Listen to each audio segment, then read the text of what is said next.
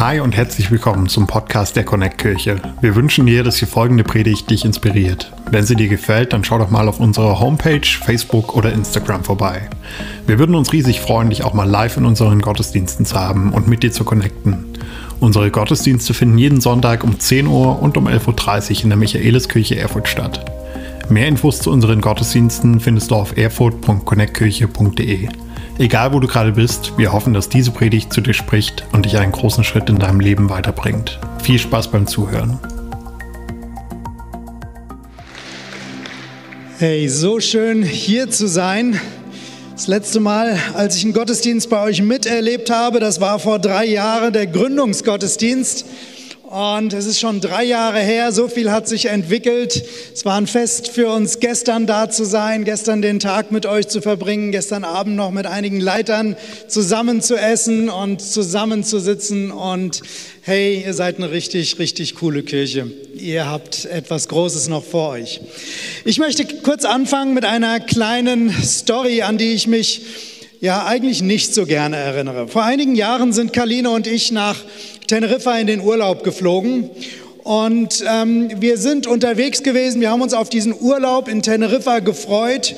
Und ungefähr eine halbe Stunde bevor wir in Teneriffa gelandet sind, hat der Pilot eine Durchsage gemacht und hat gesagt, dass es ihm sehr leid tut. Wir können nicht in Teneriffa landen, sondern auf der Nachbarinsel, Gran Canaria, glaube ich. Ähm, und ähm, es gab ein Problem auf dem Rollfeld und zwar hat irgendwie ein größeres Flugzeug ähm, irgendwie einen Radachsenbruch, wie auch immer. Das liegt dort auf der Rollbahn. Und das ist nicht so, dass sich ein paar Leute hinstellen wie beim Auto und es wegschieben. Und deswegen ist Teneriffa gesperrt. Also sind wir ähm, rübergeflogen, Gran Canaria, und dann war die Frage, wie geht's weiter? Und nach kurzem kam dann die Durchsage, sie hatten was organisiert, dass wir mit Bussen zum Hafen gebracht werden und dann mit der Fähre rüber nach Teneriffa fahren. Ich habe mich gefreut, weil ich liebe Wasser, ich liebe äh, so Fährüberfahrten mit dem Boot und so. Ich finde das total genial. Also sind wir zu diesem Hafen gefahren, wir sind auf eine große Fähre gegangen und ähm, Kalina hat sich hingesetzt, wir haben uns Plätze gesucht und ich bin zu so einem Kiosk hingegangen, weil ich dachte jetzt einfach noch was zu essen holen für die Überfahrt. Und dann, während ich in der Schlange gestanden habe an dem Kiosk, ist das Boot losgefahren. Ich habe gedacht, super, es geht los. Und das, meine Freude hat ungefähr zwei Minuten gedauert, weil in dem Augenblick, wo, wo wir aus der Hafenausfahrt rausgekommen sind, ist Folgendes passiert, womit ich nicht wirklich gerechnet habe in diesem großen Boot. Das Boot ist plötzlich 50 Meter hoch und wieder runtergegangen. Die Kaline sagt zwar ein oder zwei, aber das war das, wie sich für mich angefühlt hat. 50 Meter hoch und runter. Und ich stand noch so in dieser Schlange am Kiosk und wollte was Schönes zu essen holen, aber habe schon in mir irgendwie gemerkt, ich hole mir besser nichts weil irgendwas tut sich da, was nicht so ganz äh, dazu passt, dass man noch mehr reinmacht. Ich habe ein bisschen was für die Kaline geholt, ein paar Cracker und so weiter, habe das zur Kaline hingebracht und als ich zur Kaline hinkam, hat sie gesagt, ach du Armer, weil sie kennt mich, sie weiß, dass ich da so ein bisschen anfällig bin, was Seekrankheit angeht und ich war kreidebleich schon. Ich habe schon auf dem Weg zurück zur Kaline gesehen, dass andere Leute Richtung Toilette gelaufen sind. Und die hatten so weiße Tüten in der Hand und an jedem Sitz waren vorne so weiße Tüten drin. Ich habe mir diese weiße Tüte geschnappt und bin äh, dem Vorbild anderer folgend auch zu der Toilette gegangen und habe dann ich beschreibe jetzt nicht näher, aber ich habe während dieser Überfahrt, es waren anderthalb Stunden, fünf solcher Tüten voll gemacht, obwohl nichts im Bauch drinnen war. Also es war richtig, richtig schrecklich. Und das sind die Momente, wo du am Ende bist und wo du sagst, kann das nicht zu Ende haben, kann das nicht zu Ende gehen? Warum trifft es mich? Warum nicht meine Frau? Nein, das habe ich jetzt nicht gedacht. Aber Momente, wo wir wirklich nicht weiter wissen. Und darüber möchte ich heute reden. Ich möchte mit euch in eine Bibelstelle einsteigen. Das Thema heute heißt, wenn du nicht weiter weißt, wenn du am Ende bist. Weil lass uns ehrlich sein. Ich glaube, wir alle erleben früher oder später solche Situationen. Kann sein, dass du gerade eine Phase hast, wo es das Leben so richtig gut mit dir meint und du keine Probleme hast und du happy bist und du denkst, es geht immer so weiter. Es tut mir leid, dass ich dich auf den Boden der Tatsachen zurückholen muss. Ob du Christ bist oder nicht, damit hat es gar nichts zu tun. Das Leben ist nicht immer schön. Es gibt diese Momente, wo wir nicht weiter wissen. Und manchmal nach den größten Siegen kommen solche Phasen. Ich möchte mit euch in eine Geschichte einsteigen im Alten Testament und hier begegnen wir einem Propheten, dem Propheten Elia, der in der damaligen Zeit als Mann Gottes in seine Zeit hineingesprochen hat, ähm, in sein Volk hineingesprochen hat. Und es gab einen König mit seiner Frau in dieser Zeit, die in eine ganz andere Richtung tendiert haben. So auf der einen Seite Elia, auf der anderen Seite König Ahab und seine Frau Isabel. Und die haben viele andere Götter, Götzen nach Israel reingeholt. Sie haben Priester aus anderen Nationen geholt und Götzenstatuen für den Gott Baal, für diesen Götzen Baal aufgerichtet und haben das Volk dahin gebracht, statt dem wahren Gott, der, der Gott, der Israel aus Ägypten befreit hat, statt ihn anzubeten, irgendwelche Götzen Statuen anzubeten. Und es kommt zu einem großen Showdown, weil Elia ähm, die, die Isabel herausfordert und sagt, komm, wir treffen uns auf dem Karmel. Das ist so ein Berg dort oben. Und da sind 400 Priester, die dem Baal gedient haben, diesem Götzen Baal und auf der anderen Seite Elia. Und Elia sagt, lass uns zeigen und schauen, wer ist der wahre Gott. Und, ähm, und er sagt ganz cool, ihr könnt anfangen, wenn euer Gott der richtige Gott ist, baut einen Altar, dann soll dieser Gott doch einfach Feuer vom Himmel fallen lassen. Und diese 400 Priester, sie tanzen um den Altar, sie beten zu Gott dem Baal und der Elia steht so auf seiner Seite, schaut sich das an und sagt, kann es sein, dass Baal gerade im Urlaub ist oder ist er vielleicht gerade auf Toilette gegangen oder irgendwie passiert ja bei euch nichts. So, er macht sich richtig lustig darüber, er baut seinen eigenen Altar, er kniet sich nieder, er spricht ein Gebet und Feuer kommt vom Himmel. Gott zeigt, dass er der wahre Gott ist. Und das Volk sieht das. Und das Volk ist so sauer auf diese 400 Priester. Sie bringen diese 400 Priester um. Und irgendwie ist es ein scheinbar großartiger Tag für Elia, für sein Leben. Äh, sein, ein Großteil seiner Live-Message war ja, das Volk Israel wieder mit Gott in Berührung zu bringen.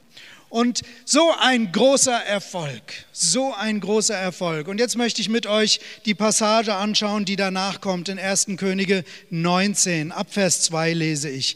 Da sandte Isabel, also diese Königin, einen Boten zu Elia und ließ ihm sagen, die Götter sollen mir dies und das tun, wenn ich morgen um diese Zeit mit deinem Leben nicht so viel verfahre wie du mit ihrem Leben. Also sprich, wenn ich dich nicht töte, so wie diese Priester umgebracht worden sind.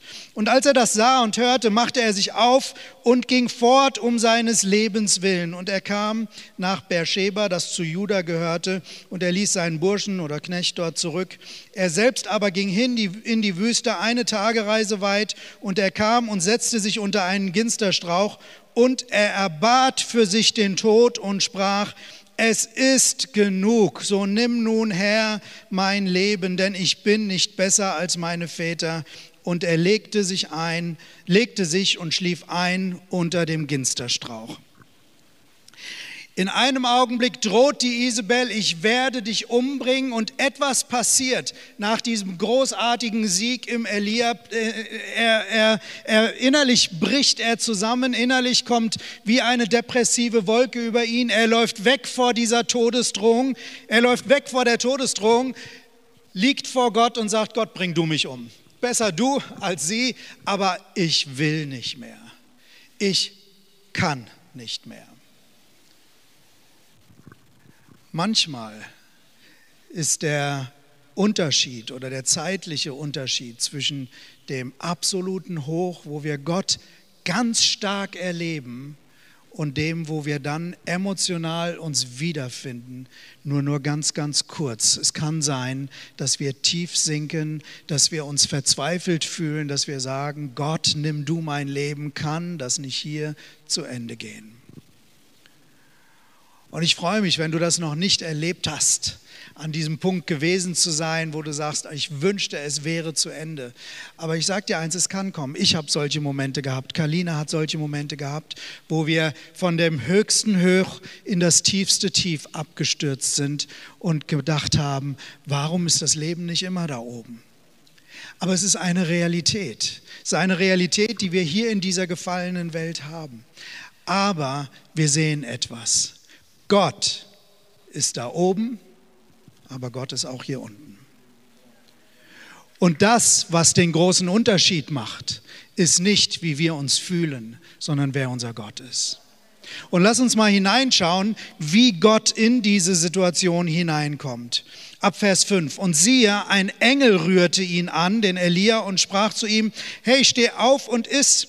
Und als Elia sich umsah, siehe, da war bei seinem Kopf ein auf heißem Stein gebackener Brotfladen und ein Krug Wasser. Und als er gegessen und getrunken hatte, legte er sich wieder schlafen. Und dann kam der Engel des Herrn zum zweiten Mal und rührte ihn an und sprach, steh auf und iss, denn der Weg ist sonst zu weit für dich. Und er stand auf und aß und trank und er ging in der Kraft dieser Speise 40 Tage und 40 Nächte lang bis an den Berg Gottes, den Horeb. So eine interessante Stelle. Elia ist völlig am Ende. Er kann nicht mehr. Und dann kommt Gott hier durch einen Engel und er versorgt ihn.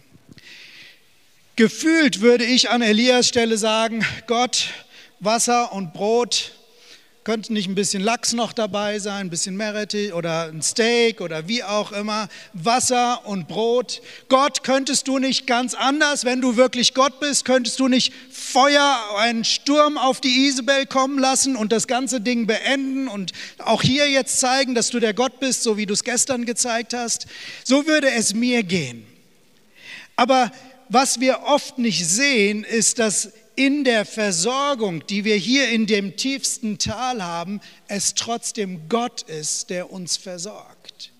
Wir wünschen uns einen anderen Outcome. Wir wünschen uns, dass Gott mit Feuer kommt, dass Gott irgendwie sich gerecht zeigt. Aber wir sind hier unten und manchmal, manchmal gibt Gott uns gerade nur so viel, dass es irgendwie weitergeht. Und es sieht so natürlich aus. Wasser und Brot ist etwas völlig Natürliches, oder? Es ist so völlig natürlich. Es kommt von Gott, weil ein Engel es ihm bringt, aber oft ist das, was wir in solchen Tiefen erleben, etwas, was uns irgendwie gerade nur weiterhilft. Vielleicht ein freundliches Wort von jemand, der uns Mut macht, oder es ist irgendwie, wir merken ja, okay, ich sterbe noch nicht, ich kann doch wieder aufstehen, ich kann weitergehen. Irgendwie ist die Kraft für die nächsten Phase da. Gott gibt genügend Kraft für die nächste Phase. Und die nächste Phase, die wir hier sehen, ist keine einfache Phase. Es sind 40 Tage und 40 Nächte.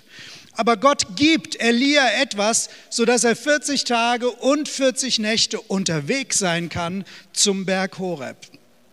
Und hier verstehen wir etwas, weil wenn Gott ihm etwas gibt, sodass er 40 Tage und 40 Nächte unterwegs sein kann, um zum Horeb zu kommen, dann müssen wir sehen, wofür der Horeb steht. Der Horeb ist der Ort der Gottesbegegnung. Kann es sein, dass Gott diese tiefen Täler zulässt, damit wir an den Ort der Gottesbegegnung kommen, wo wir Gott ganz neu begegnen, wie wir ihm vielleicht nie vorher begegnet sind? Ehrlich gesagt wollen wir das so oft nicht. Wir wollen, Herr, ich kann dir doch auch begegnen, wenn du Feuer auf die Isabel fallen lässt. Dann sehe ich dich doch auch. Aber Gott hat etwas anderes vor. Gott lässt solche Phasen manchmal zu, wo wir denken, kann das nicht ein Ende haben, aber 40 Tage, 40 Nächte, wir sind unterwegs hin zu dem Punkt, wo Gott etwas tun will, wo Gott uns begegnen will. Der Berg Horeb war der Berg, wo Mose Gott begegnet ist, da war der brennende Dornbusch äh, zu diesem Berg Horeb, das ist wahrscheinlich so ein Gebirgszug, gehört auch der Berg Sinai, wo Gott die Gebote gegeben hat, wo, wo das Volk Gott erlebt hat. Und Gott lädt Elia ein, hin in seine Gegenwart, aber es ist diese Wegstrecke hinzulaufen, um in diese Gegenwart zu kommen. Und als ich diese Geschichte gelesen habe, habe ich so drüber nachgedacht, warum musste er so weit gehen? Ich meine, Gott ist ein übernatürlicher Gott. Und dann ist mir etwas bewusst geworden, 40 Tage und 40 Nächte. Die, die Bibel, das Wort Gottes, es ist wirklich faszinierend, weil 40 hat eine Bedeutung in der Bibel. 40 steht immer für einen Prozess, wo etwas passiert, was zum Ende kommt, sodass etwas Neues anfangen kann. Ich will euch das an zwei Beispielen deutlich machen. Jesus, ähm, er wurde getauft und dann steht da, dass der Heilige Geist auf Jesus kam. Und dann steht da, dass der Heilige Geist Jesus in die Wüste geführt hat für 40 Tage, 40 Nächte und Jesus betete und fastete dort. Das heißt, er hat eine besondere Zeit in Gottes Gegenwart gehabt, aber es war auch eine Zeit, wo er versucht wurde vom Teufel, wo also Angriffe da waren, wo Schwierigkeiten da waren und dann am Ende, als Jesus aus diesen 40 Tagen rauskommt, dann heißt es, dass die Engel ihm gedient haben und dann kommt vor allem etwas ganz Neues, weil dann steht da, Jesus kam zurück in der Kraft des Heiligen Geistes. Und das war der Moment, wo Jesu Dienst begonnen hat. Diese Zeit der 40 Tage war eine Zeit, wo Jesus etwas überwinden musste. Es war eine Zeit, wo der Teufel ihn versucht hat und Jesus musste Versuchung überwinden und musste stark werden sozusagen in, als Mensch, der er war, gegen Versuchung in dieser Welt. Und als er durch war, war die Kraft des Heiligen Geistes in der Fülle da. Manchmal braucht es eine Phase, in der wir unterwegs sind, damit etwas bewiesen wird, etwas stark wird, damit etwas neu beginnt. Oder schauen wir uns im Alten Testament das Volk Israel in der Wüste an. Das Volk Israel, es wurde von Mose befreit, heraus aus der Sklaverei und sie standen an der Schwelle zum verheißenen Land, was Gott ihnen versprochen hat. Gott hat es ihnen versprochen. Und sie schicken Kundschafter in das Land und sie kommen zurück, zwölf Kundschafter, und sie berichten, ja, es ist ein tolles Land, aber da wohnen Riesen, da wohnen Menschen, die sind so groß, wir können das Land nicht einnehmen. Zehn dieser Kundschafter ähm, reden von den Problemen, obwohl es ein gutes Land ist, und zwei Kundschafter, Josua und Kaleb, das waren die Männer des Glaubens damals, und sie haben gesagt, ja, das Land ist wunderbar und ja, es gibt dort riesenstarke Menschen, aber der Gott, der uns gestern befreit hat, er wird uns auch mit, wird mit uns in das Land geben, sodass wir das Land einnehmen können. Aber diese zehn Kundschafter haben so viel negativ geredet, können wir nicht, geht nicht, funktioniert nicht, dass sich eine, ein richtiger Unglaube in dem Volk Gottes ausgebreitet hat. Und dann die Folge davon war, sie konnten nicht in das Land rein. Gott hat Folgendes gesagt. Nur zwei Leute, das waren die beiden Männer des Glaubens, ihr werdet in das Land reinkommen. Aber jetzt beginnt eine Zeit von 40 Jahren in der Wüste. 40 Jahre lang in der Wüste, geht das Volk Israel spazieren oder lebt vor sich hin, vegetiert vor sich hin. Gott versorgt das Volk, es passieren gute Dinge, aber es braucht 40 Jahre bis zu dem Punkt, wo sie wirklich in das neue Land reinkommen können. Warum sind das 40 Jahre gewesen? 40 Jahre hat es gedauert, bis eine Generation des Unglaubens gestorben war und eine neue Generation des Glaubens gewachsen war. Und das war die Generation, die den Glauben und den Mut hatte, dann in das Land reinzugehen. Manchmal gibt es Dinge in unserem Leben, und das muss nicht die Zahl 40 sein, aber die Zahl 40 steht dafür, dass etwas in unserem Leben sterben muss, etwas in unserem Leben zu Ende kommen muss, ein Zeitabschnitt, etwas, was nicht in einem Augenblick geschieht. Manchmal ist es so, dass Geduld, Ungeduld in meinem Leben sterben muss, wenn ich auf dem Weg bin. Etwas muss mir in mir zum Ende kommen und eine neue Geduld darf in mir wachsen, bis Gott etwas Neues einleitet. Das kann Ungeduld sein, das kann Bitterkeit sein, das kann, kann Ungeheiltes in meinem Leben sein. Aber manchmal lässt Gott solche Täler zu, lässt Gott solche 40 Tage Wüstenzeit zu, wo wir unterwegs sind und wo wir uns denken, hat das denn überhaupt kein Ende? Es wird ein Ende haben. Aber wir sind mitten in den 40 Tagen und sehen nicht dieses Ende. Wir wissen nicht, wann das zu Ende ist. Aber Gott weiß das Ende. Warum? Weil Gott am Horeb zu Hause ist. Gott wartet am Ende dieser 40 Tage. Gott wartet am Ende dieser Lebensphase, dieser 40, die manchmal für uns so herausfordernd und so schwierig ist. Ich möchte dir Mut machen, ich möchte dich herausfordern, wenn du merkst, dass du in solchen Phasen drin bist, wo du nicht weiter weißt, wo du das Gefühl hast, es geht nur gerade so weiter, bleib dran, geh weiter, weil Gott hat etwas vor. Und dann kommt am Ende dieser 40 Tage, kommt Elia am Horeb an. Und das ist der Berg Gottes, das ist der Berg, wo Gott ihm begegnen will. Und er steht dort am Berg Gottes und Gott fragt ihn, was machst du hier? Und er klagt Gott sein Leib sein Leid, Entschuldigung.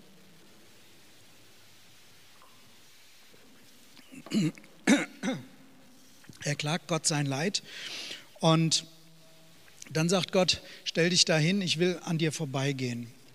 Und ähm, dann passiert Folgendes. Elia ist in so einer Höhle und dann heißt es, dass ein riesiger Sturm vorbeikommt vor Gott her. Aber es heißt, Gott ist nicht in dem Sturm.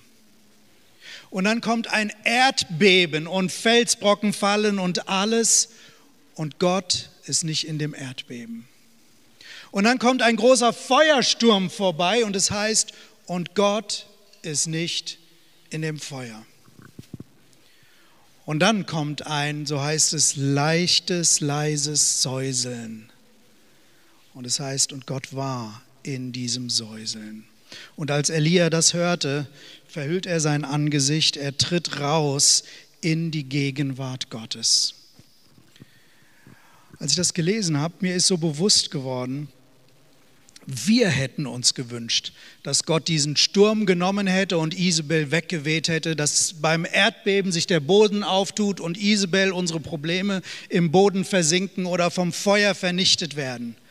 Aber Gott sagt, das bin ich nicht. Ich bin in dem sanften, leisen Säuseln, wo ich dir begegne. Und ich glaube, wir begegnen hier etwas, was ein Geheimnis ist für unser Leben. Gott ist nicht in dem, wie wir uns das vorstellen oder wünschen, sondern Gott ist Gott. Und die Begegnung zwischen Gott und dir, die alles verändert, kann manchmal völlig unspektakulär, kann manchmal völlig ruhig, völlig still sein, ganz anders, als du erwartet hast. Aber Gott will dir begegnen und damit alle Fragen zu Ende bringen. Alle Fragen zu Ende bringen. Gott will dich an einen Punkt bringen, wo alle Fragen zum Abschluss kommen.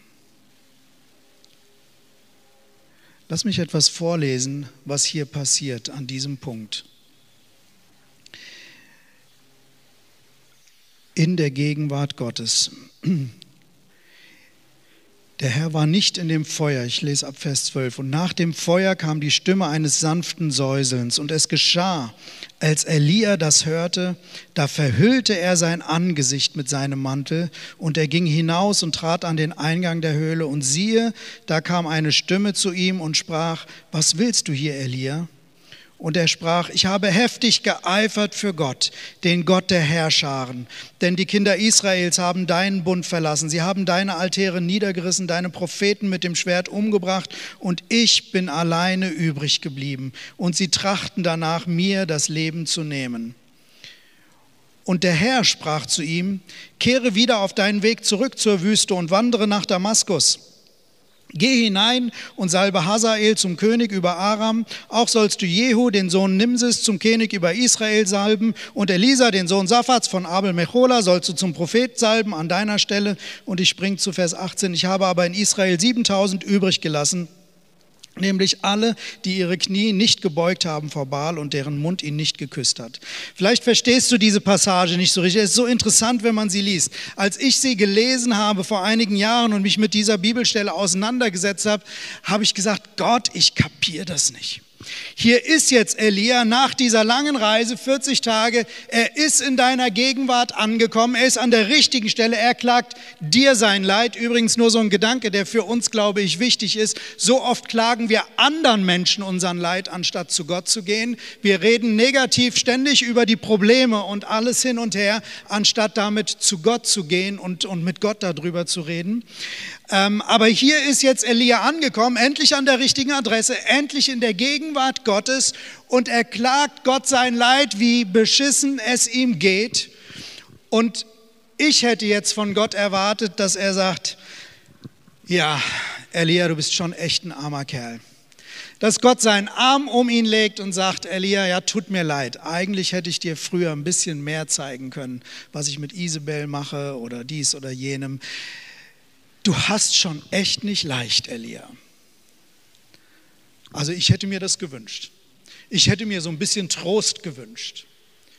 Und jetzt ist Elia hier angekommen und Gott geht überhaupt nicht darauf ein, sondern sagt, Elia, jetzt bist du hier bei mir und jetzt gehst du wieder zurück und dann salbst du den zum König und salbst den zum König.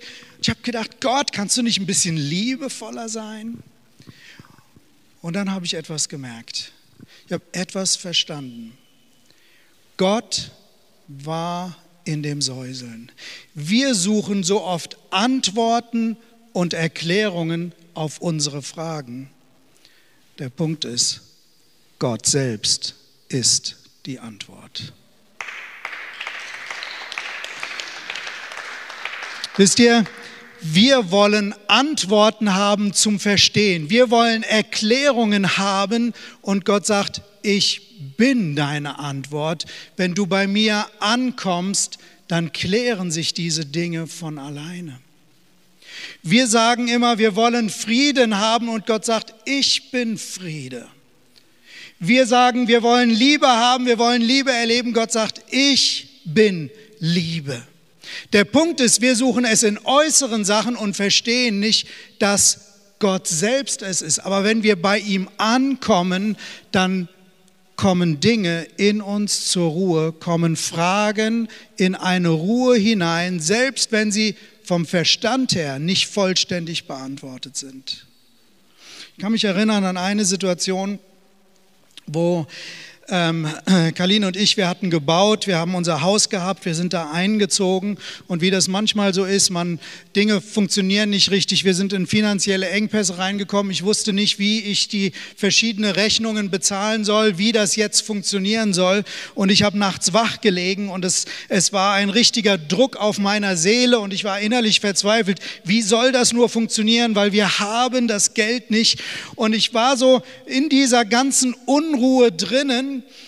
und dann habe ich gemerkt, es bringt jetzt nichts, ich kann jetzt nicht schlafen. Ich bin ins Wohnzimmer gegangen und ich bin einfach hin und her gelaufen in dem Wohnzimmer und habe in Sprachen gebetet, einfach Shachatalaya Masukubudu. Sprachengebet ist so eine Art Gebetssprache mit Gott, einfach persönlich mit Gott unterwegs zu sein, was wir bekommen, wenn wir den Heiligen Geist haben. Und für mich war das so wie ein Tiger in seinem Käfig. Ich bin in der Gegenwart Gottes, aber ich bin zu Gott damit gekommen, anstatt selber drüber zu brüten, anstatt irgendjemand anzurufen oder wie auch immer. Ich habe es zu Gott hingebracht und ich bin ein paar Minuten einfach vor Gott so hin und her gelaufen, wie der, wie der, wie der Tiger in seinem Käfig.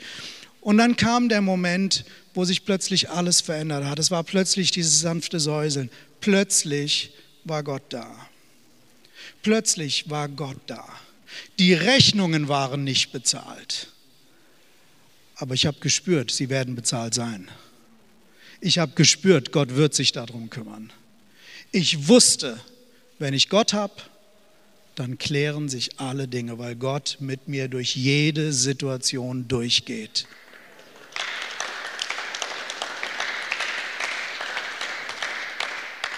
Die Rechnungen waren noch nicht bezahlt, aber ich habe gespürt, bei Gott sind sie schon bezahlt. Und wenn wir hier hineinschauen in das, was Gott nämlich dem Elia sagt, er sagt, salbe Jehu, also geh zurück und salbe Jehu als König über Israel. Aber da war doch noch Ahab und Israel als Könige über Israel. Gott hat eine ganz andere Perspektive. Für ihn war Isabel schon Vergangenheit, weil Gott über Raum und Zeit ist. Isabel war immer noch Elias Problem. Aber Gott sagt, Elia, du kannst schon mal hingehen und den nächsten zum König einsetzen, weil Isabel ist für mich schon längst Vergangenheit. Gottes Perspektive ist eine ganz andere. Und wenn wir bei ihm landen, wenn wir zu ihm hinkommen, wenn wir zu ihm durchbrechen, wenn wir lernen, in seine Gegenwart hineinzukommen, dann kommen wir an den Ort, wo alle unsere Antworten zum Ende kommen, äh, alle unsere Fragen zum Ende kommen wo wir vielleicht nicht immer Antworten haben, alles zu verstehen, aber wir haben die Antwort selbst auf unserer Seite und wissen, dass er sich kümmern wird. Und dann sagt er hinterher noch, und im Übrigen, da sind noch 7000 andere. Du klagst mir hier dein Leid, als bist du der Einzige, der jammert und der es schwer hat im Leben. Hey, sind noch 7000 andere. Manchmal denken wir, es geht niemandem so schlecht wie mir. Ihr Lieben, hey, wir gehen alle durch das Gleiche durch, alle haben die gleichen Kämpfe, aber es sind so viele mit uns unterwegs, die durch solche Phasen auch hindurchgehen, wie der Elia, wo er hier sagt, 7000, die auch ihre Knie nicht gebeugt haben vor Baal, sondern die dem wahren Gott treu geblieben sind. Lass uns zu diesen 7000 gehören, sei einer von den 7000, sei einer von denen, die an Gott dranbleiben, auch in den tiefen Phasen und verstehe, dass es eine Antwort gibt in all diesen Schwierigkeiten und das ist die Gegenwart Gottes. Wenn du ans Ende kommst, wenn du merkst, ich weiß nicht mehr, wie es weitergeht, wenn du das Gefühl hast, meine Kraft reicht nicht mehr, dann gibt es einen Ort, nur einen, der uns wirklich hilft. Und das ist die Gegenwart Gottes.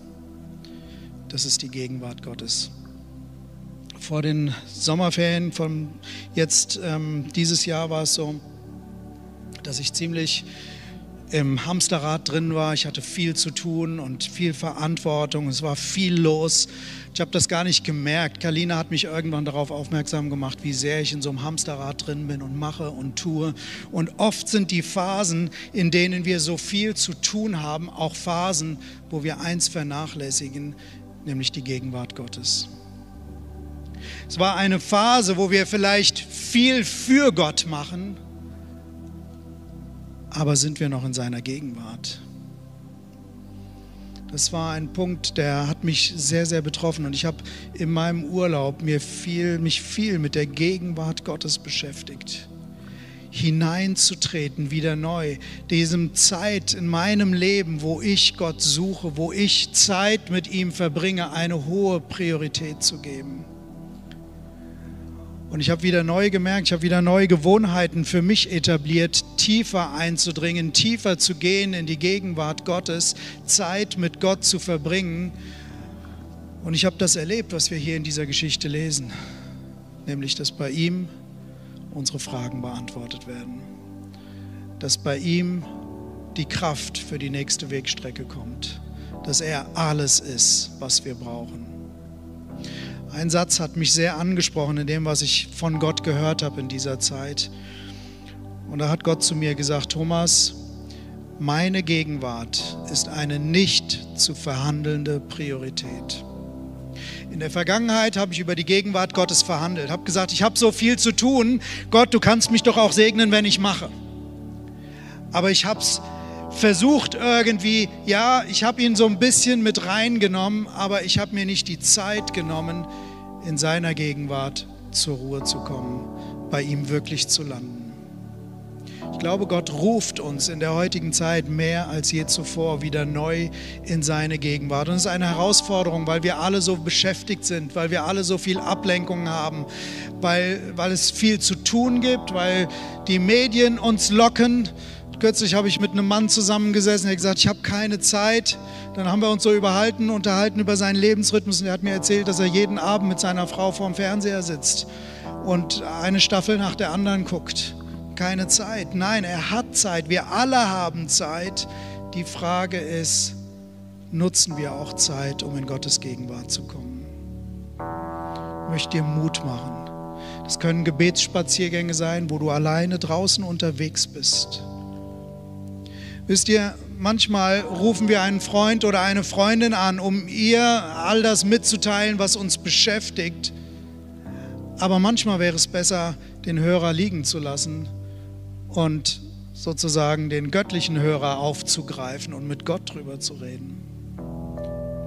Lasst uns in die Gegenwart Gottes kommen, weil da geschehen die Wunder. Da geschieht die wirkliche Veränderung. Da empfangen wir das, was die nächste Phase einläutet. Da empfangen wir das, was uns wirklich voranbringt. Lasst uns beten. Vater im Himmel, ich danke dir so für diese Geschichte. Ich danke dir für Elia und den Weg, den du ihn geführt hast. Und ich danke dir, Herr, dass du genauso mit uns unterwegs bist, auch wenn wir in den tiefsten Tiefen sind, auch wenn wir an solchen Punkten ankommen, wo wir nicht wissen, wie es weitergehen soll. Aber Herr, es ist ein Ruf in deine Gegenwart. Es ist ein Ruf in deine Gegenwart. Und ich bete, Herr, dass wir diesem Ruf folgen. Ich bete, dass du diese Predigt heute Morgen benutzt, dass wir diesem Ruf folgen, dass wir deine Gegenwart suchen, dass wir sie in unseren Connect-Gruppen suchen, dass wir sie im Gottesdienst suchen, dass wir sie im Miteinander suchen, aber auch persönlich, jede Person für sich selbst. Du rufst uns in deine Gegenwart, du lädst uns ein in deine Gegenwart. Und ich danke dir, dass du zu finden bist. Manchmal so ganz anders, als wir es erwartet haben oder uns wünschen würden. Aber du bist da. Und bei dir kommen all unsere Fragen zur Ruhe. Bei dir kommt der Frieden. Bei dir kommt die Freude, die in den Augenblicken nicht aus irgendwelchen siegreichen oder guten Umständen kommen, sondern sie kommen allein aus dir, weil du das alles für uns bist.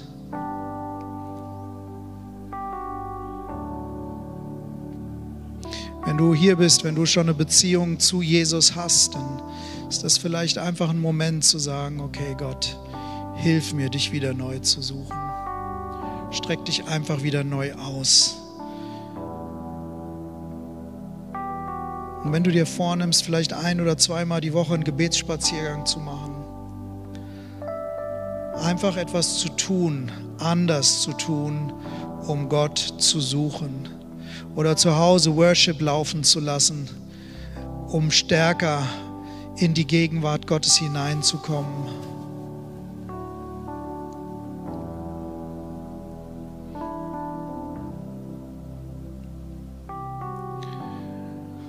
Während alle die Augen geschlossen haben, möchte ich auch die Frage stellen, ob jemand hier ist, der sagt, ich habe noch gar keine Beziehung zu diesem Gott, von dem ihr hier redet.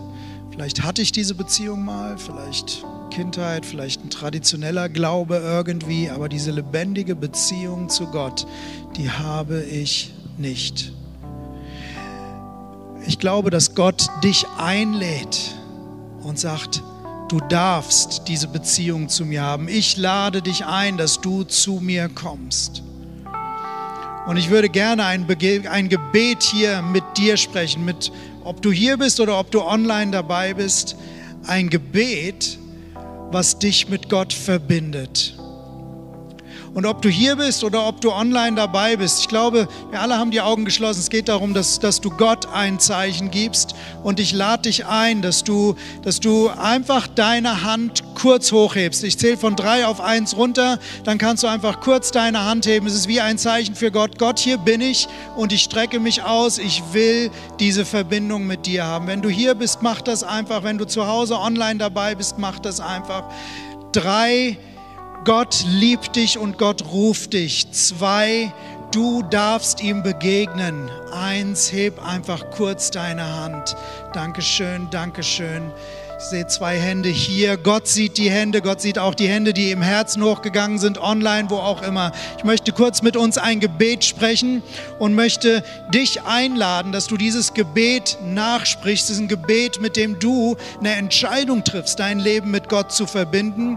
Und ich möchte die ganze Church bitten, das zur Unterstützung mitzusprechen. Herr Jesus Christus, ich komme heute zu dir und ich lege mein Leben in deine Hand. Ich will diese Verbindung zu dir haben. Nimm du mich an, so wie ich bin. Vergib mir mein Versagen. Reinige mich von Vergangenheit und schenk mir ein neues Leben zusammen mit dir. Ich entscheide mich für diesen Weg mit dir. Und ich bekenne heute,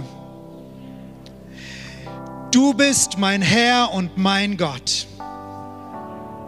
Ich bin dein Kind und ab heute lebe ich mit dir. Danke, dass du mich annimmst, so wie ich bin. Danke, dass du mir vergibst. Danke, dass ich zu dir gehören darf. Amen.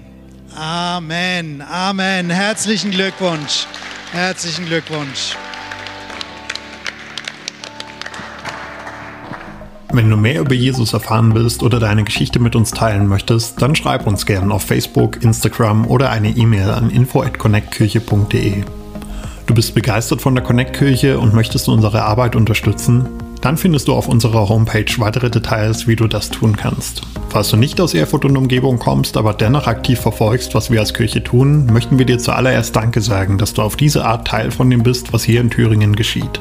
Gleichzeitig wollen wir aber sicherstellen, dass du vor Ort eine Kirchenfamilie hast. Wir sind der festen Überzeugung, dass es keinen Ersatz dafür gibt, eine Kirche vor Ort zu haben, in der du connected bist und Beziehungen pflegen kannst, die dich im Glauben voranbringen.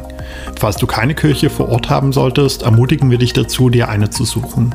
Wenn du dabei Hilfe brauchst, melde dich gern unter info@connectkirche.de. Danke fürs Zuhören und bis bald.